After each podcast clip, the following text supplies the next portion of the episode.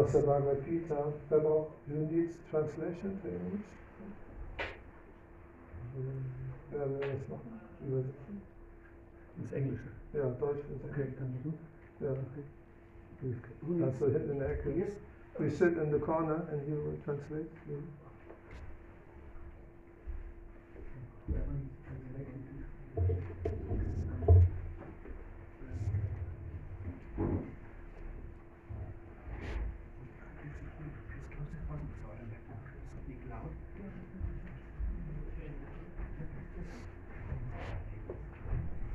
lese aus der Bhagavad Gita 20, äh, 6. Kapitel 20 bis 23.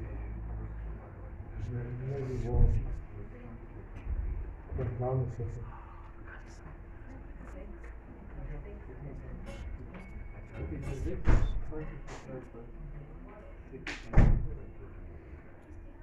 Brauchst du ein englisches? Volume? Okay.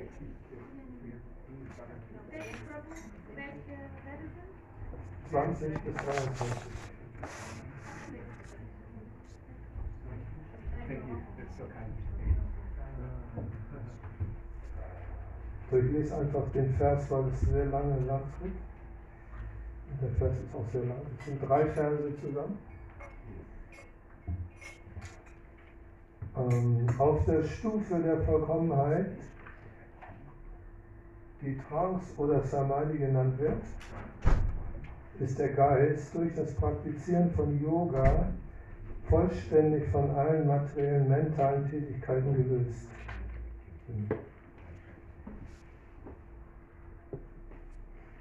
Diese Vollkommenheit ist dadurch charakterisiert, dass man die Fähigkeit erlangt, durch den reinen Geist das Selbst zu sehen und im eigenen Selbst Freude und Zufriedenheit zu genießen. In diesem freudvollen Zustand erfährt man grenzenloses, transzendentales Glück, das durch transzendentale Sinne wahrgenommen wird. So verankert weicht man niemals von der Wahrheit ab und wenn man diese Stufe erreicht hat, ist man überzeugt, dass es keinen größeren Gewinn gibt. In einer solchen Stellung gerät man niemals, nicht einmal inmitten der größten Schwierigkeiten ins Wanken. Dies ist in der Tat wirkliche Freiheit von allen Leiden, die aus der Berührung mit der Materie entstehen. Erläuterung von Grace 18 Doctrine des Mannes Prabhupada. Ich lese nicht den ganzen, aber einen Teil. Durch das Praktizieren von Yoga löst man sich allmählich von materiellen Vorstellungen. Das ist das Hauptmerkmal des Yoga-Prinzips. Nach dieser Stufe erreicht man die Stufe der Trance Samadhi, was bedeutet, dass der Yogi durch seinen transzendentalen Geist und seine transzendentale Intelligenz die Überseele erkennt, ohne jedoch dem Irrtum zu unterliegen, das Selbst mit dem Überselbst gleichzusetzen. Der Pfad des Yoga basiert mehr oder weniger auf den Prinzipien des Patanjali-Systems. Einige unautorisierte Kommentatoren versuchen zu erklären, die individuelle Seele sei mit der Überseele identisch und die Monisten glauben, dies zu verwirklichen sei Befreiung. Doch dadurch beweisen sie, dass sie den eigentlichen Zweck von Patanjalis Yoga-System nicht kennen. Im Patanjali-System ist transzendentale Glückseligkeit ein gültiges Prinzip, doch die Monisten erkennen diese transzendentale Glückseligkeit nicht an, weil sie befürchten dadurch, die Theorie des Einsseins in Frage zu stellen. Die Dualität von Wissen und Wissendem wird von den Nicht-Dualisten verneint. Doch im vorliegenden Vers wird erklärt, dass transzendentale Freude, erfahren durch transzendentale Sinne, existiert. Und das wird auch von Patanjali Muni, dem berühmten Vertreter des Yoga-Systems, bestätigt. Der große Weise erklärt in seinen Yoga Sutras, Yoga Sutra Purushata Sunyanam Gunanam Pratipa Savaha Kaivalyam Swarupa Prashtita Vachiti Shakti. Diese Chitti Shakti, die innere Energie, ist transzendental. Purushata bezieht sich auf materielle Religiosität, wirtschaftliche Entwicklung, Sinnbefriedigung und am Ende der Versuch, mit dem Höchsten einzuwerden. Dieses Einssein mit dem Höchsten wird von den Monisten Kaivalyam genannt.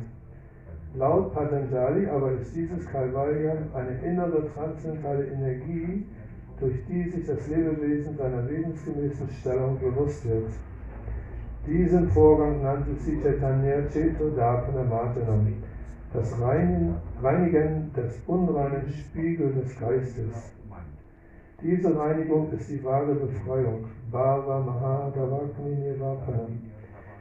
Die Theorie des Nirvana, ebenfalls eine vorbereitende Erkenntnis, stimmt mit diesem Prinzip überein.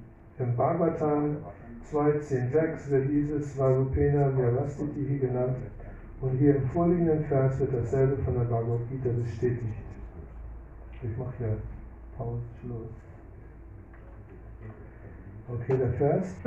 Auf der Stufe der Vollkommenheit, die Trance oder Samadhi genannt wird, ist der Geist durch das Praktizieren von Yoga vollständig von allen materiellen mentalen Tätigkeiten gelöst.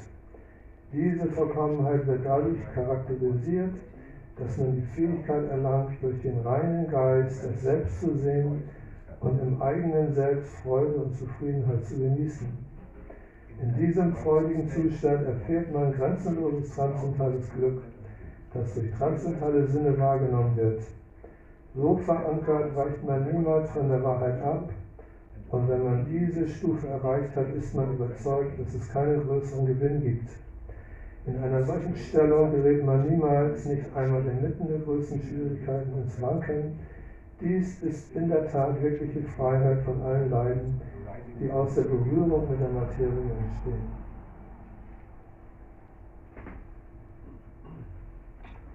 Namo Vishnu Krishna Dasai Bhutale Srimati Bhakti Vedanta Samiti Namine Namaste Saraswati Devi Gaudavani Pracharine Nirvisesa Sandevadi Paskatyari Satayine Sri Krishna Chaitanya Prabhu Nityananda Sri Advaita Gadadha Sri Vasari Gauda Bhaktavinda Hare Krishna Hare Krishna Krishna Krishna Hare Hare Hare Rama Hare Rama Rama Rama Hare Hare So, das Thema war ähm, die Meditation im Kali Yuga. Und wir haben jetzt am Freitag nächste Woche den Vollmond und an diesem Tag des Vollmondes ist vor 500, circa 500 Jahren Chaitanya Mahaprabhu erschienen. Und wir haben hier äh, auf unserem Altar Chaitanya Mahaprabhu in dreifacher Form.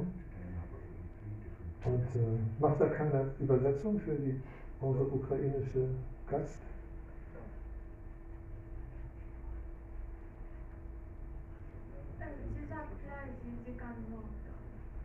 So, ja, nur die Lautstärke hören.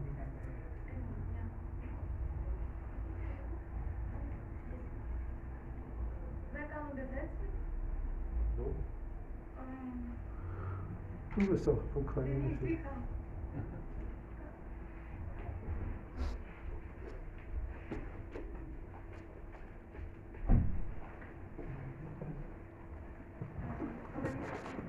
Aber Okay, okay. So, und Chaitanya Mahaprabhu ist, nennt sich Yuga Avatar.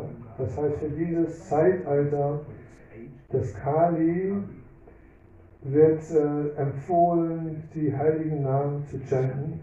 Hare Krishna, Hare Krishna, Krishna Krishna, Hare Hare, Hare Rama, Hare Rama, Rama Rama, Hare Hare. In vorangegangenen Zeitaltern gab es Meditation, wo man sich hingesetzt hat und tatsächlich äh, in einen meditativen Zustand gekommen ist durch Atemtechniken und verschiedene Yoga-Übungen, die auch heutzutage praktiziert werden in Hatha Yoga, die aber gar nicht mehr so effektiv sind, weil die zu der Zeit im goldenen Zeitalter viel länger gelebt haben und das nicht nur so oberflächlich gemacht haben. Dann gab es im nächsten Zeitalter den Vorgang der äh, Opferung, große, große Mengen an Gold, große Mengen an Ghee, große Mengen an Geld wurde geopfert für, die, für, die, für Krishna. Und im nächsten Zeitalter war die Verehrung der Bildgestalten auf dem Altar. Haben wir jetzt ein Überbleibsel aus dem letzten Zeitalter, unseren Altar wo wir uns bemühen, Regeln einzuhalten. Und zu der, in dem Zeitalter davor, vor diesem Kali Yoga, war das der Vorgang der Selbstverwirklichung, die Detis zu verehren, sehr, sehr ausführlich, sehr genau, viel, viel genauer, als wir das jetzt machen. Und durch die Verehrung der Bildgestalten wurde man so vertieft in Krishna, Bewusstsein, dass man Selbstverwirklichung erlangt hat, dass man Krishna in seinem Herzen gesehen hat, dass man so vertieft war, nicht nur äußerlich, sondern wirklich vertieft, dass man dann auf dieser Stufe der Trance, die Stufe der Trance erreicht hat, die hier in der Bhagavad Gita erklärt wird, dass man sein inneres Selbst erkennt und dass man in seinem inneren Selbst diesen Krishna oder Chaitanya diese Bildgestalten in seinem Innersten wahrgenommen hat. Nicht als Figur, nicht als Marmorfigur oder so, sondern wirklich in, seiner, in der transzendentalen Form. Weil diese Bildgestalten, die da sind, sind nicht, sehen aus wie Marmor oder Holz oder Messing. Kann man sie so sehen, die sind sie ja auch. Aber wenn man mit transzendentaler Sicht sieht, sind sie nicht verschieden von Krishna in der Transzendenz, in einer ganz anderen Dimension. In verschiedene Dimensionen der Tiefe von Gottes Verwirklichung, die man eindringt, wenn man ständig diese Deities verehrt. Dann versteht man, da ist Krishna äh, und Krishna ist lebendig in den Bildgestalten, wenn man die Augen dazu hat. Es wird manchmal ein Bild, in der alten Bhagavad Gita gab es dieses Bild von einem Künstler, der Krishna gemalt hat. Und durch das Malen von Krishna ist man voll auf Krishna fixiert. Und ich kenne einen Devoti, der hieß Vasudev oder heißt Vasudev.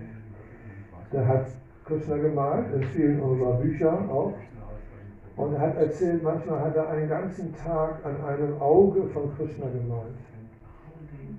Und manchmal hat er das Auge hat er den Pinsel gar nicht mehr, hat er sich selber beobachtet, wie der Pinsel sich bewegt hat. Er hat, das war so schon losgelöst von der körperlichen Ebene, hat einfach nur geguckt, was das ja passiert und dieses Bild wurde lebendig und das Auge, das, man konnte gucken, da guckt mich jemand an, Krishna guckt mich an. So, weil so Konzentration ist Stunden, Stunden, guckt man auf das Bild und dann ist man voll vertieft in dieses Bild. Und dann, also ich erinnere mich, als ich Devoti wurde, und die, die haben mich dann äh, sofort bepredigt, als ich in den Tempel kam, haben sich alle auf mich gestürzt, weil ich der einzige Gast war seit langer Zeit und haben alles mir erzählt, was man zu erzählen hatte. So wie man das so schön sagt, bepredigt. Und dann bin ich zu Hause gewesen und hab, habe Krishna gechantet und hatte ein Bild von Murli Manohar, ein indisches Poster. Also die, die Deutschen würden sagen, ein bisschen kitschig, aber es war schön, schöne, tief, tief dunkle Farben. Und da habe ich mich vor das Bild gestellt und habe gechantet. Und plötzlich habe ich so eine Stunde vor dem Bild, also Konzentration auf das Bild und Chant gleichzeitig, fing plötzlich das Bild an, sich zu lebendig zu werden. Also da waren so wie so, wie so, Schatten, so, so Ringe um Krishna drum mehrere. Und die, die, die Steine auf Krishnas Armreifen, die Smaragde fingen an zu leuchten. Und plötzlich konnte ich in das Bild hineingucken und plötzlich wurde es eine, bekam das so eine dreidimensionale Tiefe. Und ich plötzlich hat Krishna mich so angelächelt und dann dachte boah, das ist ja unglaublich. Das habe ich in das Bild reingeguckt. Und das heißt eigentlich, die Bilder sind Schaufenster in die ewige Welt, die Bilder von Krishna.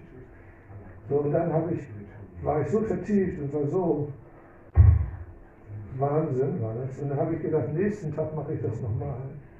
Und das hat nicht geklappt. Da habe ich angestrengt und gechantet und geguckt. Und das ist nicht passiert. Nicht passiert. So richtig. So, das ist einfach, da, es öffnen sich Türen, wenn man, ja, manchmal, wenn man es nicht erwartet, plötzlich kommt so eine Sicht in eine andere Dimension. Und das ist durch die intensive Verehrung der Deities eigentlich. Diejenigen, die Deities verehren, im richtigen Tempel morgens, von morgens früh um 2 Uhr oder 3 Uhr, wenn sie aufstehen, bis abends um 10 ununterbrochen ist irgendwas zu machen.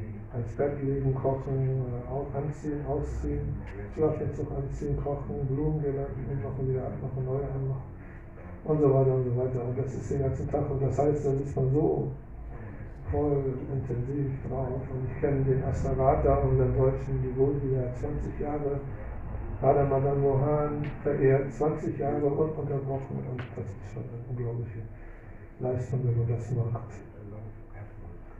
Weil das, hat, das kann man nur machen, wenn man wirklich eine Natur dafür hat, wenn man Spaß daran hat, wenn, man das, wenn das seiner Natur entspricht, so diese Deity zu verehren. Aber eigentlich ist es für dieses Zeitalter den meisten nicht möglich, so intensiv die Detis zu verehren. Man muss sehr in der Schauphase der Reinheit sein, sehr transzendental sein, um das durchzuhalten. Äh, und deswegen, wenn dieses Zeitalter des Kali wird es empfohlen, diesen Mantra zu chanten. Hare Krishna, Hare Krishna, Krishna Krishna, Hare Hare,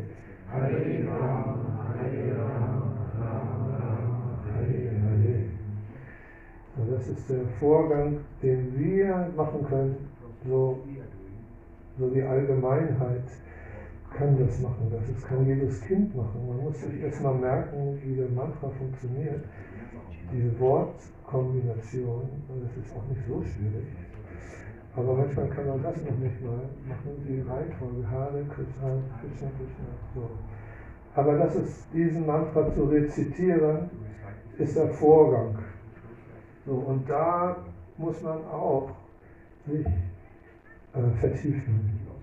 Das kann man auch nicht so irgendwie nebenbei machen oder, oder in kurzer Zeit schnell, schnell, schnell oder wie auch immer. Da muss man auch wirklich sich einvertiefen in diesen, diesen Vorgang, um ein Resultat zu bekommen.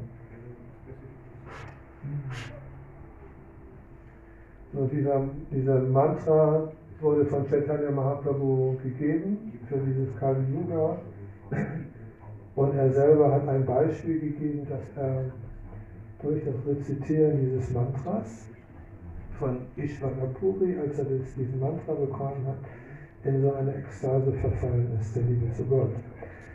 Das können wir natürlich nicht imitieren. Da können wir jetzt nicht äh, ein Tränchen vergießen und uns auf den Boden rollen, wie Chaitanya Mahaprabhu. Das können wir nicht imitieren. Da sind, das ist, da sind wir, da trennen uns Welten. Aber wir können im kleinsten, kleinen Maße spirituellen Fortschritt machen, indem wir diesen Mantra rezitieren. Und ähm, Äh, Das Wichtige in Bhakti, wir machen Bhakti-Yoga. Ne? Bhakti-Yoga heißt Liebe und Hingabe. Und Liebe und Hingabe, wo ist die Liebe und Hingabe? In unserem Herz. Mein Herz, da gibt es immer diese Herzen. Die Liebe, Da gibt es immer diese Zeichen vom Herz. So dieses Herz, das Herz ist das Zentrum der Liebe. Und dann letztens sagte eine Kundin zu mir, haben Sie auch heute wieder Sonne im Herzen? Okay, Sonne im Herzen. So die Sonne im Herzen. So Krishna sagt, ich bin wie die Sonne, das ganze Universum erleuchtet, so leuchtet das Bewusstsein den ganzen Körper mit, mit der Sonne Krishnas. Die Krishna Surya, die Sonne Krishnas ist in unserem Herzen. Und dazu ähm, sollte man aufmerksam chanten. Hier habe ich ähm, einen Brief, den ich schon mal vorgelesen habe von Shiva, Shiv, äh? Shiv- Shivananda. Shivananda hat einen Brief 1968 an Srila Prabhupada geschrieben und äh, da sagt er, die eine Frage, ja, Srila Prabhupada, Hare Krishna. Ist es ein Vergehen während des Chantens, also das Rezitieren des Hare Krishna Mantras, gleichzeitig sich zu bemühen, an Krishnas Spiele zu erinnern? Also, während man chantet, sollte man dann auch noch an Krishna denken. Also seine Form, wie er aussieht, seine Spiele, Lila, Rupa, die Form und die Eigenschaften von Krishna, sollte man gleichzeitig das machen. Das ist eine Frage. 1968. Also ganz am Anfang. So, dann äh, Srila Prabhupads Antwort. Ich denke, dass du wissen solltest, dass es kein Vergehen ist. Im Gegenteil, es ist notwendig. Man muss versuchen, zu dem Punkt zu kommen, dass wenn man einfach Krishnas Namen hört, dass sofort alle Krishnas Spiele, seine Form, seine Eigenschaften in seinen Gedanken sind. So immer vertieft zu sein in Gedanken an Krishna, das ist unser Prozess. Wenn wir voll in Krishna eingetaucht sind, dann gibt es keine Möglichkeit von Maya, Illusion in uns. So, das ist unsere Pflicht, sich an Krishnas Spiele zu erinnern. So. Derjenige, der sich nicht an Krishna erinnern kann, so die einfache, das einfache Level, also ich kenne vielleicht Krishna noch gar nicht, ich kenne die ganzen Spiele gar nicht, ich habe mich dann noch gar nicht mit beschäftigt, ich fange einfach erstmal an, Hare Krishna zu chatten und da sind so viele Bücher, so viele Sachen zu lesen. Also ich so. Derjenige, der sich nicht an Krishna erinnern kann, lass ihn immer Hare Krishna hören und wenn er dann diese Kunst perfektioniert hat, dann wird er immer Krishna, seine Aktivitäten, seine Eigenschaften und so weiter erinnern. Schiller Prabhupada gesagt. So, das heißt, dieser Name Krishna kommt aus der transzendentalen Welt. Golo Kera Prema Dana Harinama Sankirtan. Dieser Name Krishna ist kein Name dieser Welt. Dieser Name von Krishna ist ein transzendentaler Name, der ganz andere Eigenschaften hat als ein weltlicher Name, der jetzt zum Beispiel, was sagen wir, ein weltlicher Name. Olaf zum Beispiel. Ne? Olaf.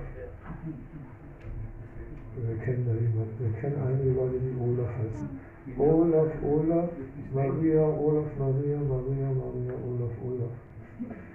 Oder äh, wie heißen die, die äh, dieses Liebes, ewige Liebespaar? Romeo und Romeo, Julia, Romeo, Julia, Julia, Julia, Romeo, Romeo.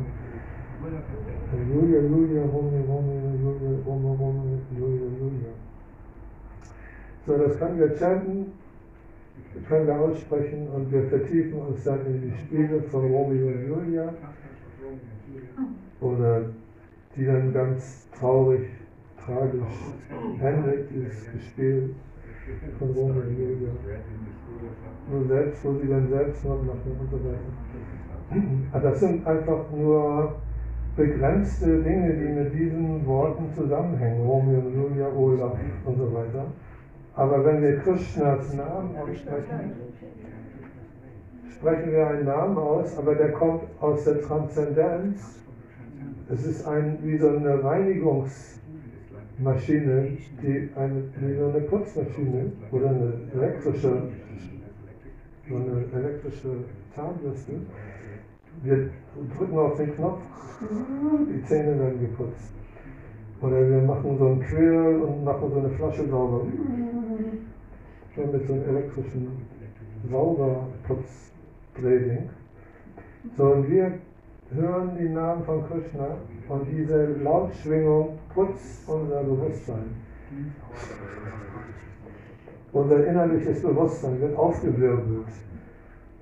Und da, was kommt da zutage? Was denn die Reste, Reste von unserem Ego, von unserem, das kommt ja so rausgeputzt. Insbesondere, was auch wichtig ist, ist, wenn wir singen, die Heiligen Namen, die Melodie, eine schöne Melodie. Letztens, heute habt ihr auch so schön gesungen, letztens hatten wir Ekanki Champakalata aus Mayapur. Die hat so eine schöne Melodie gesungen aus Mayapur. Und dann plötzlich wird man, uh, mein Herz, wird man plötzlich so ange, angespiritualisiert. Man fühlt sich so besonders speziell, weil da so ein Reinigungs, eine Reinigungsmaschine in uns an, angeschmissen wird. Eine emotionale, spirituelle Reinigungs, die unser Bewusstsein reinigt. So. Und wir erfahren eine, die neue Dimension von Freude. Eine andere Dimension von Freude, die wir uns nicht erklären können im ersten Moment. Das ist so eine Art Vorstufe von dem Putzen. Kommt erstmal die oberste Schicht. Und nachher sind dann so harte Sachen, da muss man so einen Drahtbürste nehmen. Aber es kommt erstmal die grobe, was sich schnell löst, wird so gelöst in unserem Bewusstsein. Und langsam, langsam kommen wir tiefer in die Schmutzschicht rein. Und das lösen sich aber neue Sachen. So, und deswegen diese Namen, wir setzen uns einfach dieser Lautschwingung aus. Und der Effekt ist, dass wir gereinigt werden von unserem falschen Ego. Und das heißt, der Spiegel des Geistes wird geputzt. Und der Spiegel des inneren Geistes ist mit Staub bedeckt. Und deswegen gucken wir, machen wir die Augen zu. Und was sehen wir? Dunkelheit. Bisschen Licht vom Fenster kommt rein, aber es ist alles dunkel. Bei mir zumindest alles dunkel. Und dann äh, heißt es hier in dem von Udava, Krishna spricht die Bhagavad Gita zu Udava, die Udava Gita. Und da sagt Krishna, ich lese es, da gibt es auch nicht in Deutsch, indem man die Augen halb geschlossenheit und auf die Spitze seiner Nase fixiert, erleuchtet und, und wach, sollte man über die Lotusblume in seinem Herzen meditieren. Dieser Lotus hat acht Blätter und befindet sich in einem aufrechten Lotusstängel. Man sollte über die Sonne, den Mond und das Feuer meditieren und sie eine nach dem anderen in die in die Blume dieses, dieser Lotusblume hineinversetzen. Wenn man die, meine transzendentale Form in dieses Feuer hinein versetzt, sollte man darüber meditieren als das glückverheißene Ziel aller Meditation. Diese Form ist wunderschön, freundlich und voller Freude. Es besitzt vier wunderschöne lange Arme, einen leuchtenden, wunderschönen Hals, ein sehr schönes Stirn, ein reines Lächeln und leuchtende äh, äh, Fisch, haifischförmige Ohrringe, die sich von zwei identischen Ohren hängen. Das heißt, da gibt es eine, eine, äh, einen Vorgang, dass man die Lotus in sein Herz platziert. So, wie machen wir das? Wie platzieren wir den Lotus in unserem Herz? Das ist ja hier die Anweisung. Unsere Schriften machen, sollen wir machen, Gebrauchsanweisung. Krishna gibt die Gebrauchsanweisung. Und die Gebrauchsanweisung ist, den Lotus in unser Herz zu, zu platzieren. So, wie platziere ich einen Lotus in unser Herz? Und dann steht da noch die Sonne, den Mond und Feuer. Das soll man alles in sein Herz versetzen. Also die Sonne, die Sonne im Herzen, den Mond und das Feuer und den Lotus in unser Herz. So, das heißt, wir stellen uns erstmal die Sonne vor. Also wir haben vielleicht schon mal an der, an der, an der Ostsee oder an der Nordsee oder an der, irgendwo den Sonnenuntergang gesehen. Und die Sonne sehr schön rot, diese rote Sonne, wie sie abends untergegangen ist, am Strand gesessen äh, mit vegetarischen Pommes und eine Flasche Mineralwasser. Haben wir früher bestimmt schon mal an der Ost irgendwo am Wasser gesessen und haben uns den Sonnenuntergang angeschaut. Und diese, dieses Bild, dieser groß rote, glühende Sonnenball, den stellen wir uns jetzt vor. Könnt ihr das machen? Habt ihr das schon? Es steht schon klar? Ist das schon da? Habt ihr das schon drauf? Habt, seht ihr jetzt den Sonnenball? Ja, ne? So rot leuchtend. Rot leuchtend.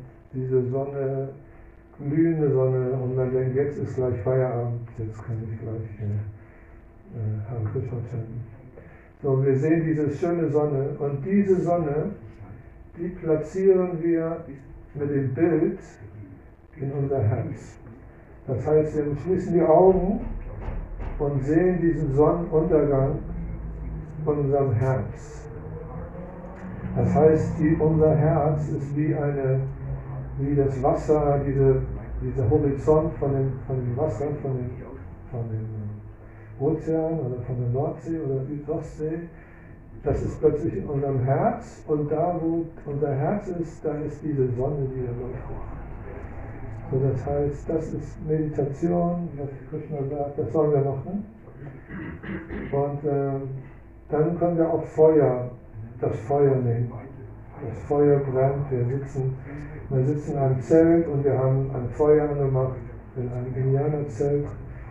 Und, und, und da brennt das Feuer. Oder wir sehen den Vollmond. Ich erinnere mich, ich war in Kroatien und da war Vollmond.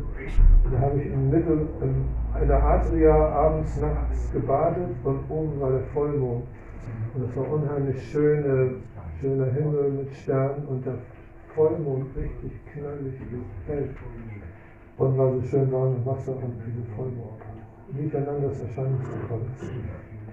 So, das ist dieses Bild, was man noch hat. Und dieses, dieser Vollmond ist auch, geht auch in unser Herz.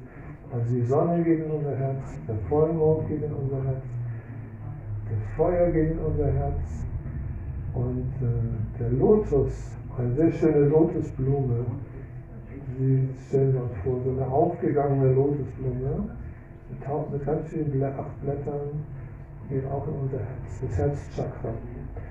So, und dann nehmen wir unsere Beats, wenn wir haben wir, das kann man sich nur mal vorstellen, wir haben diese Kette, eine Krishna Mahamantra Kette, ne? und die fassen wir an mit diesen, mit diesen Fingern und diese Perle, die, die nehmen wir wahr als Kugel und diese Kugel platzieren wir auch in unser Herz.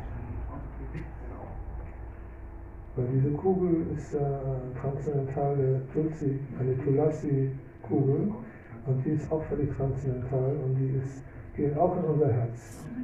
Und unsere Zunge geht auch in unser Herz. Hare Krishna, Hare Krishna, Krishna Krishna, Hare Hare, Hare Rama, Hare Rama. Und dann chanten wir Hare Krishna und sind voll fokussiert auf unser Herz, auf Krishna in unserem Herz, auf den Lotus in unserem Herz, auf die Sonne in unserem Herz, auf den Mond in unserem Herz, auf das Feuer in unserem Herz, auf die Beats in unserem Herz, die Zunge in unserem Herz und auf Krishna in unserem Herz als Überseele. Hare Krishna, Hare Krishna, Krishna Krishna, Hare Hare, Hare Rama, Hare Rama, Rama Rama, Hare Hare, Hare Krishna, Hare Krishna, Krishna Krishna, Hare Hare, Hare Rama, Hare Rama, Rama Rama, Hare Hare, Hare Krishna, Hare Krishna, Krishna Krishna, Hare Hare, Hare Rama, Hare Rama, Rama Rama, Hare Hare Krishna, Hare Krishna, Krishna Krishna, Hare Hare, Hare Rama, Hare Rama.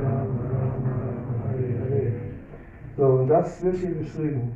Das, was wir jetzt vielleicht zu einem 1% vielleicht ein bisschen realisiert haben, eben gerade, das wird hier beschrieben. Die Stufe der Vollkommenheit wird dadurch Trance genannt, wenn der Geist durch das Praktizieren von Yoga von den materiellen Dingen sich weggezogen hat. Diese Vollkommenheit wird charakterisiert, dass man die Fähigkeit erlangt, durch den reinen Geist das Selbst zu sehen. Und was ist das Selbst? Das Selbst ist Krishna in unserem Herzen und, uns, und wir selber auch. Wir sitzen auch im Herzen. Die Seele sitzt im Herz und strahlt das Bewusstsein aus. Wie die Sonne am Tage alles erleuchtet, so erleuchtet unser Bewusstsein, unseren ganzen Körper mit Licht. Oder transzendentales, transzendentales Bewusstsein durchdringt diesen Körper und die Quelle ist unser Herz. Und in dem Herz ist Bhakti. Und in dem Herz ist die transzendentale Welt. Irgendwann geht es darin über, dass diese transzendentale Welt auch in unserem Herzen ist. Der spirituelle Himmel, spiritual sky, der spirituelle Himmel ist nicht da oben irgendwo im Himmel, im sogenannten Himmel, sondern in unserem inneren Himmel, der sich eröffnet, wenn wir wirklich vertieft sind in die Heiligen Namen. Wenn wir wirklich vertieft sind in Meditation, wenn wir wirklich vertieft sind in Krishna, Bhakti, dann eröffnet sich uns der innere Himmel und das ist dann auch, da gibt es so eine, eine Wand, eine Scheidewand. Die eine Scheidewand ist dieser Materie zugewandt, uhu, uhu, diese Welt, wunderschön, so schön kann man genießen.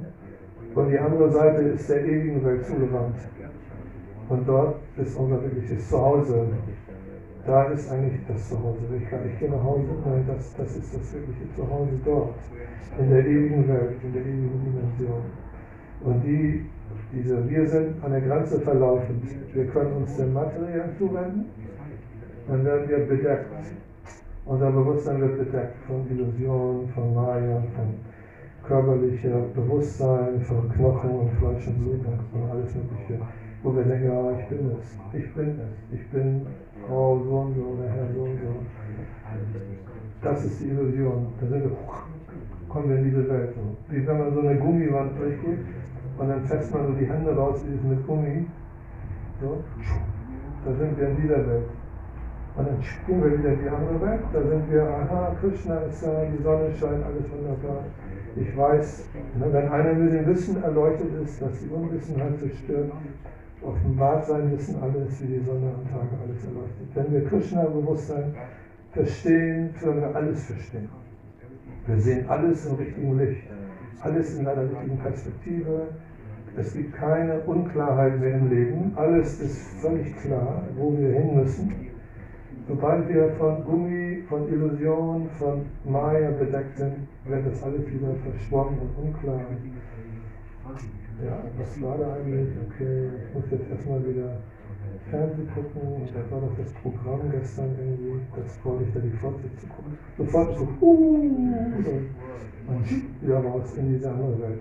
So, wir sind ständig am Hin und Her bewegen und wir sollten uns unsere Zeit mehr mit diesen anderen Seite bewegen, mit der anderen Seite beschäftigen, mit der spirituellen Seite und da uns verfestigen da sollten wir uns äh, spirituell stark, stark werden und nicht mehr abweichen, dass wir sofort, wenn wir rausgehen, hier aus der Tür, unten der Tempeltür gehen wir raus, sofort kommt die Werbung, kauft ihr ein Maß, bauen die Eis. Sofort gehen wir wieder, kaufen uns irgendwelche komischen Sachen.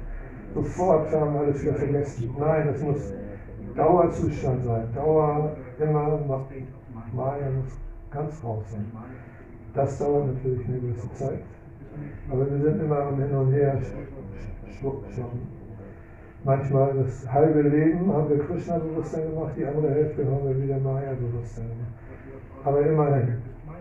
So, wir sollten das ganze Leben nur Krishna-Bewusstsein praktizieren. Und dann werden wir, löst sich das langsam, langsam, wird immer weniger. Diese Maya-Attacken werden immer weniger. Und dann plötzlich ist er so geschnitten, nichts mehr. Maya ist weg. Und dann heißt es, dann kann uns nichts mehr stören. Wir sind aus, aus dieser Welt raus. Das ist natürlich tatsächlich schwierig. Da muss man verankert sein in der Transzendenz, heißt es. Ein Anker. Ne? Hamburger, Hamburger Hafen kennen wir die Anker. Wir schmeißen einen Anker rauf und er hat diese Spitzen unten und er hakt sich irgendwo fest. Und dann sind wir verankert in der Transzendenz. Kommt man wieder zurück in Maya, nein, der Wind kommt, die Maya, die, die Illusion kommt, eine, etwas Wunderbares passiert gerade im Fernsehen, müssen wir, nein, und wir sind geankert. Nein, wir können nicht raus. So, deswegen Zuflucht, wir suchen Zuflucht. Und wir haben jetzt alle möglichen Leute suchen Zuflucht. Die Zeiten werden vielleicht noch schlimmer hier in der Welt. Die materielle Welt sowieso immer ein Ort des Leidens. So, und dann haben wir keine Zuflucht. Die Zuflucht ist dann eigentlich nur Krishna. Es gibt keine Zuflucht. Man geht so durch die Straßen, manchmal, wenn ich abends gehe durch die Straßen, sehe ich irgendwelche Häuser und Wohnungen. Dann denke ich, die Leute tun mir leid, die sitzen in ihrer Wohnung, haben so schöne Bilder aufgehängt, alles so schön ordentlich gemacht und denken, das ist mein Zuhause, das ist meine Zuflucht. Aber es ist alles keine Zuflucht, das ist alles Illusion. Es gibt keine wirkliche Zuflucht. Die sterben sowieso, die werden alt, die Häuser verfallen, alles Mögliche passiert, kommt eine Bombe drauf oder Krise kommt und alles Mögliche. Es gibt in dieser Welt keine Zuflucht, wirklich. Auch wenn alles wunderbar ist, bis zum Ende unseres Lebens, alles so schön, gibt es keine Zuflucht.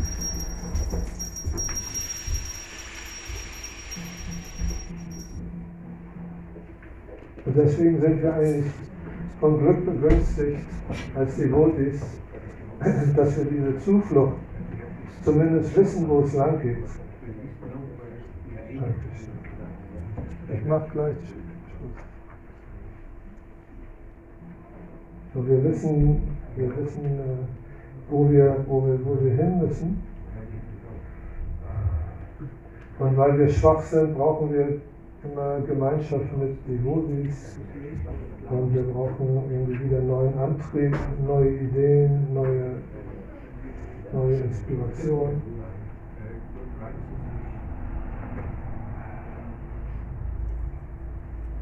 So verankert weicht man niemals von der Wahrheit ab. Und wenn man diese Stufe erreicht hat, ist man überzeugt, dass es keinen größeren Gewinn gibt. Es gibt keinen größeren Gewinn. In einer solchen Stellung gerät man niemals, nicht einmal inmitten der größten Schwierigkeiten ins Wanken. Dies ist in der Tat wirkliche Freiheit von allen Leiden, die aus der Berührung mit der Materie entstehen. So, wir hatten die letzten Vorlesungen, hatte ich darüber gesprochen, vielleicht eine Wiederholung über diese Nahtoderfahrung von Leuten, die durch Umstände ihrer, durch Unfall oder durch schwere Schicksalsschläge ihren Körper verlassen haben und so in so eine Art Zwischenwelt gekommen sind. Und in dieser Zwischenwelt haben sie so ein, ein ewiges Licht gesehen. Und dieses ewige Licht war mit Liebe durchdrungen.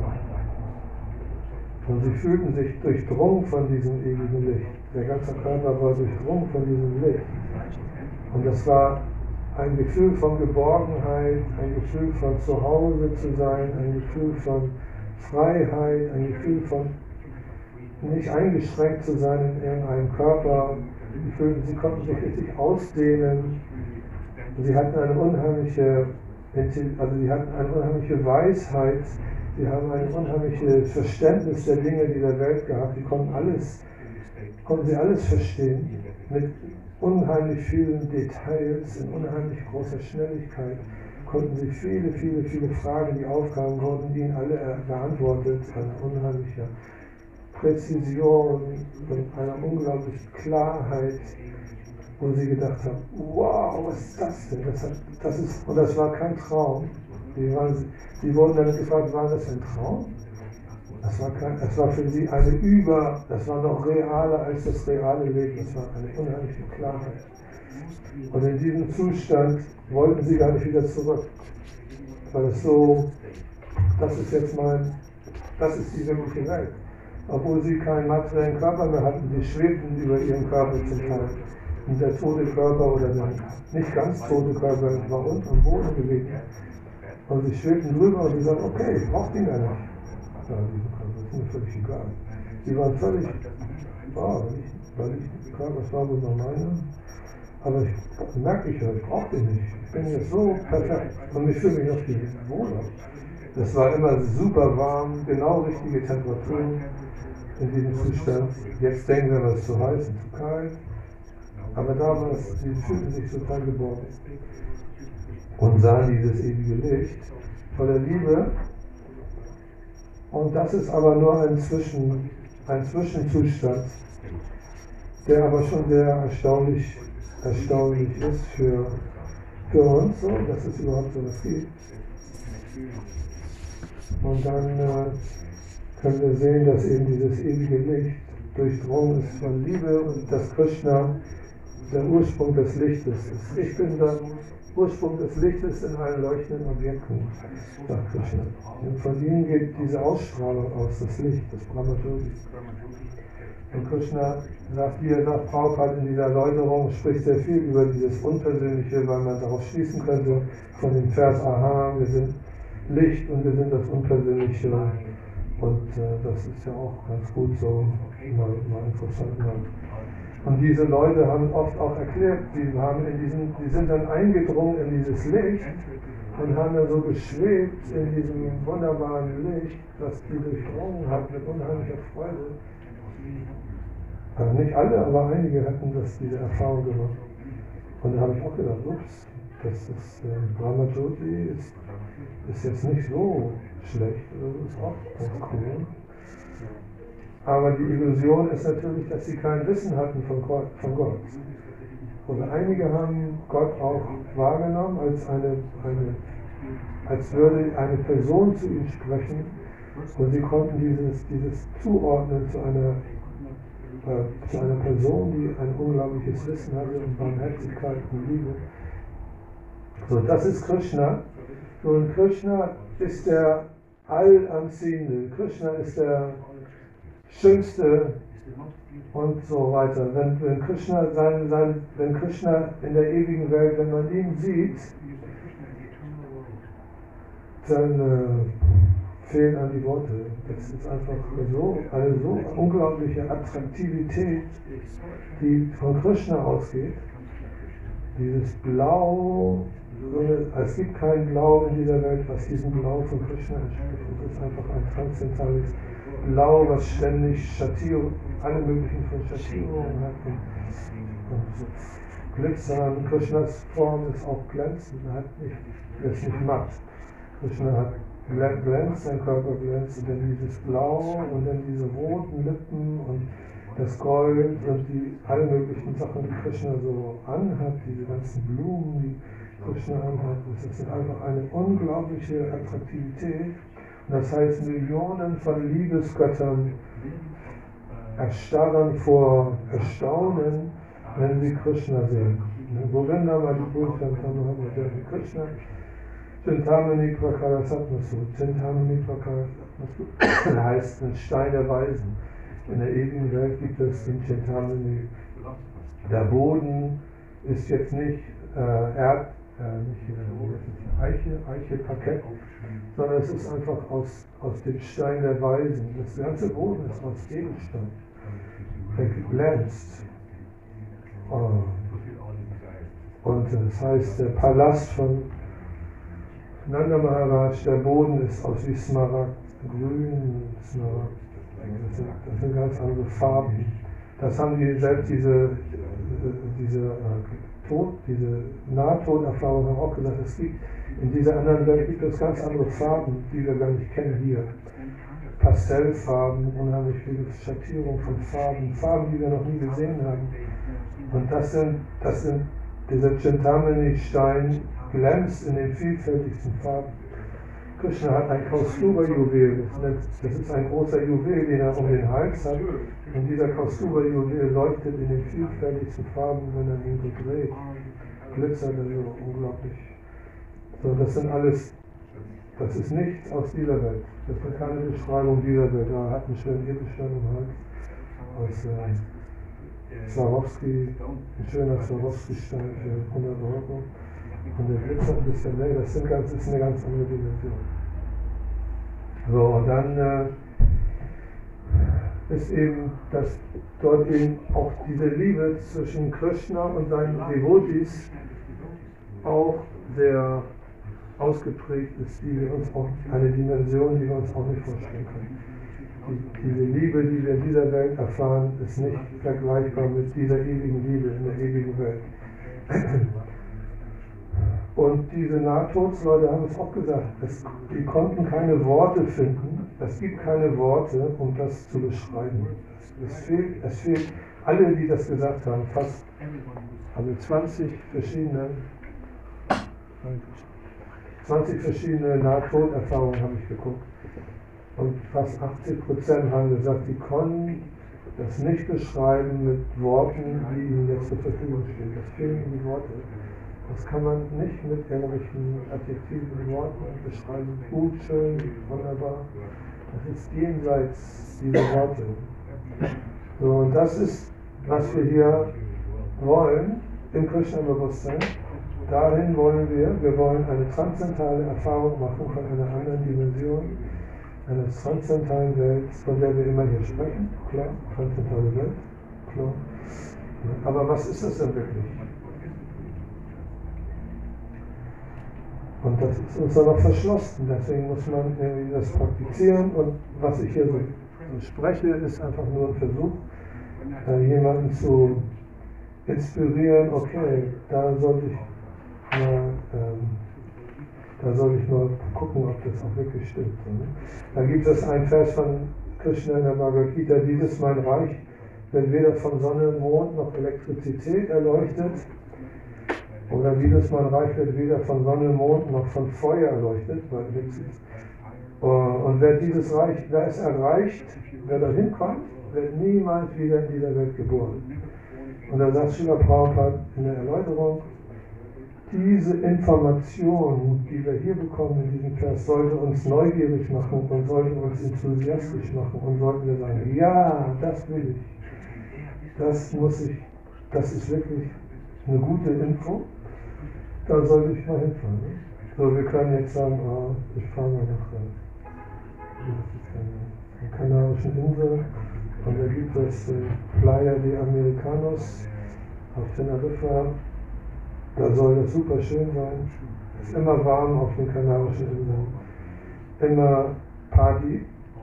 Ich war da mal mit meiner Familie, da war ein Devoti, hatte seinen kleinen Tempel wenn man hingefahren kann, immer Party. Man hört das in der Entfernung. Jedes Dorf hat jede, jede Woche irgendwo eine Party.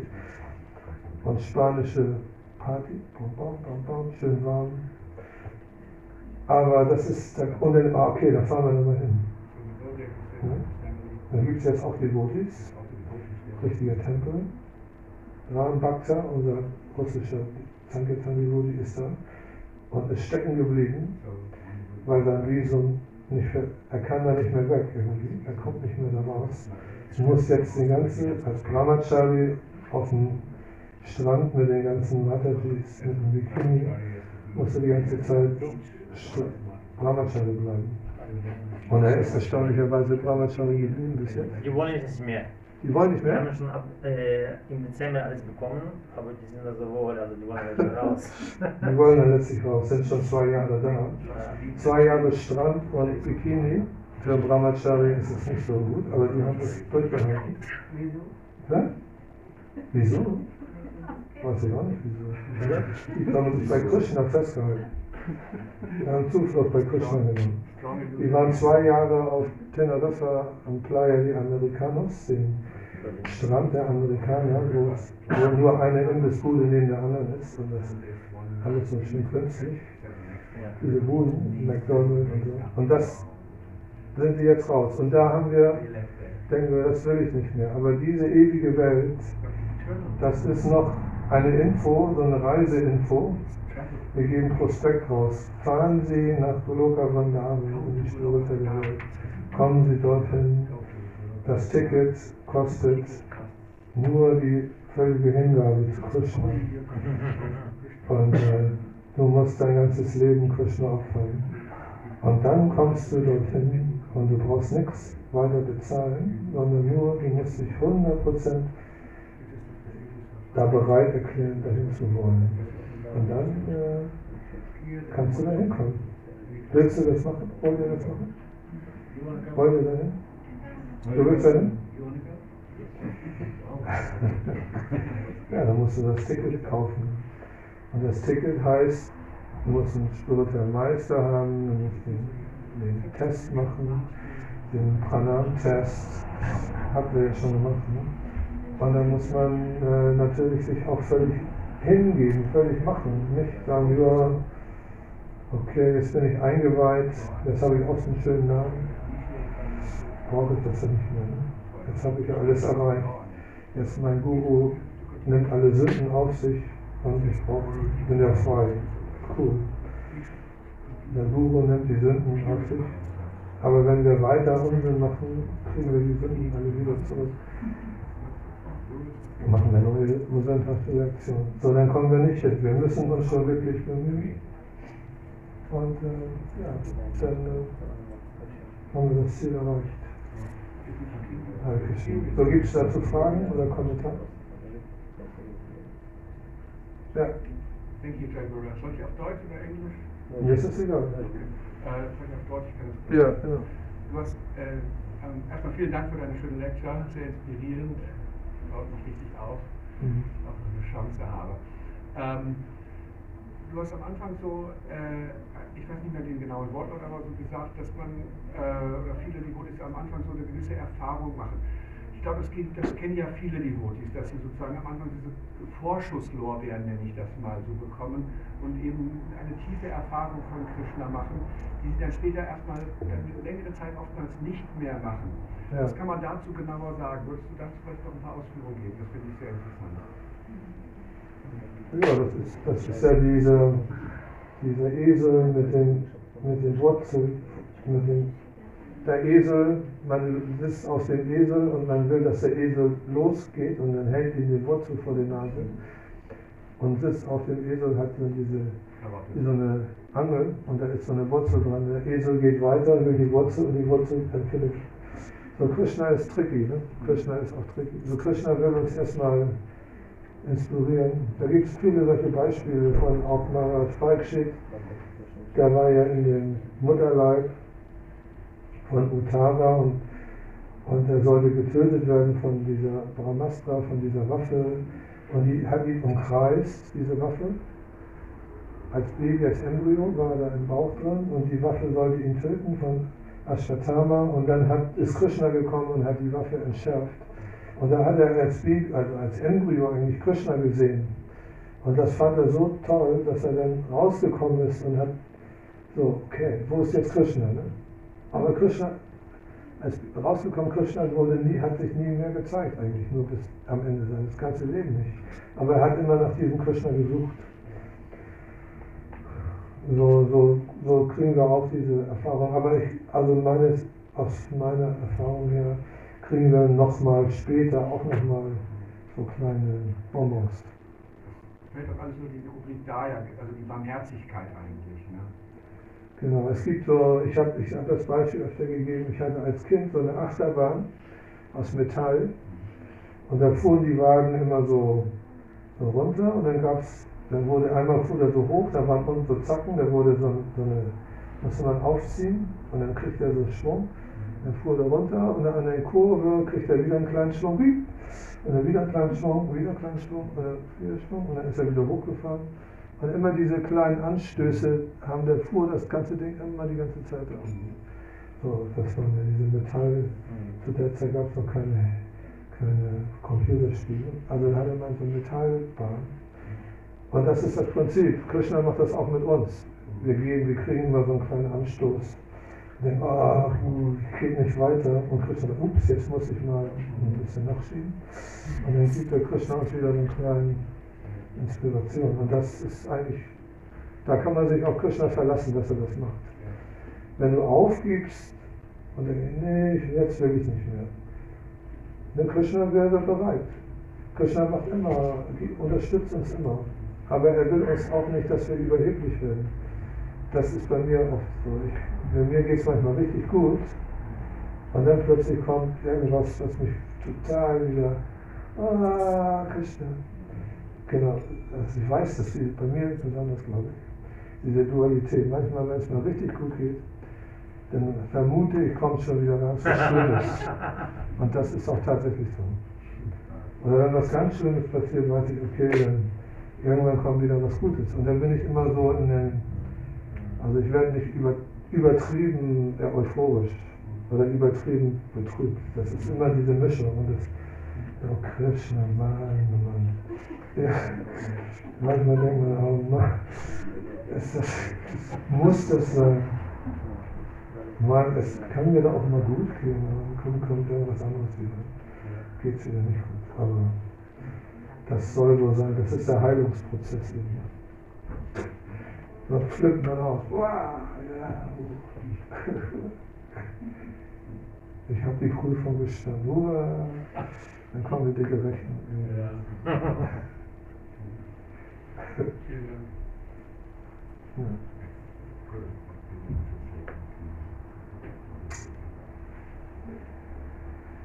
Und dann ist auch Krishna gegen, Krishna ist auch total gegenwärtig. Das merkt man manchmal auch. Krishna ist so, man denkt, Krishna ist im Hinter irgendwo da, aber Krishna ist so alldurchdringend und Krishna ist immer präsent. So.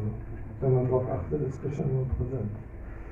Oder der Guru, wenn er nicht mehr lebt, ist auch, kann man auch so wahrnehmen, dass er immer präsent ist. Wir denken, wer ist, wo ist Krishna? Krishna sieht mich nicht. Ne?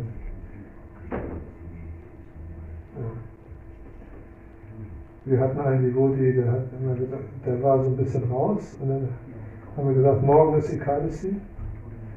Übrigens ist morgen auch Ekadasi. Und dann hat er gesagt, ich gehe nicht hin. das ist egal, Ekadasi ist Ekadasi. Der läuft, läuft einfach. Ja. So ein Spruch, ich gehe nicht hin. Also ich mache das nicht sondern Krishna sieht alles, was wir machen. Wir können ihm nicht entfliehen, wir, wir können nicht tricksen. Ja, okay, noch, was machen wir Schluss? Noch eine Frage? Kommentar? Ja. Da, darf ich gerne noch mal weiterhaken, wenn ich darf. Ja. Ähm, Krishna, das heißt ja auch, dass Krishna als Überseele im Herzen von, von uns sitzt und eigentlich alles beobachtet, was wir machen, also Padrashta. Und, äh, er sieht ja auch unsere Schwächen. Er mhm. weiß ja auch genau, wo unsere Baustellen sind. Glaubst du nicht, dass Krishna auch eine, gerade im Kali Yuga, eine ganz besondere Barmherzigkeit für uns hat, diese Schwächen eventuell auch äh, ein bisschen zu entschuldigen und uns wieder versuchen, lieber äh, auf diesen positiven Pfad des Krishna-Bewusstseins zu führen, als dass er wie so ein strafender Gott, ha, da hast du die Kadashi nicht eingehalten. Ich mit Kindern, das passiert mir andauernd. Also Kinder irgendwelche Brot und irgendwas übrig lassen und dann isst man das und auf einmal, oh nein. Also gebe ich ganz ehrlich zu. Und das geht bestimmt vielen Menschen so. Das aber Krishna ist ja nicht dieser bestrafende Gott, der einfach immer nur guckt, was hast du falsch gemacht, sondern der eigentlich sieht, das Herz von dem Devoti gehört mir. Der will eigentlich zu mir, aber das, das, das Fleisch ist schwach, wie man so schön sagt. Was würdest du dazu sagen? Ja. Also Krishna sieht bestimmt die, die Intention auch, die du innerlich, mit der du Sachen machst. Ne? Ja. So, das gibt ja auch in der, in der, wenn du Jurist, wir haben ja hier Jurist, juristische Personen. Ja? Ich bin krankenfrei. Warst du mal Jurist, ne? Nein, aber es geht um diese juristische Denkweise. Ich habe auch mal äh, ein Semester äh, Handelsrecht äh, gehabt an der Uni, war ich schon mal ein Semester. Und dann, das geht darum, dass die Juristerei auch sagt zum Beispiel, du ermordest jemand weil du, du, du überlegst ja, diese, die Frau, die ermorde ich jetzt und dann hole ich mir Gift und die tue ich ihr in die Brühe rein und dann ist sie das Gift. Haha. So, das ist vorsätzlicher Mord. Das wird anders bestraft, als wenn du aus Versehen die schubst und die fällt über, die, über das Geländer und, und stirbt. Das ist oder so. Ne?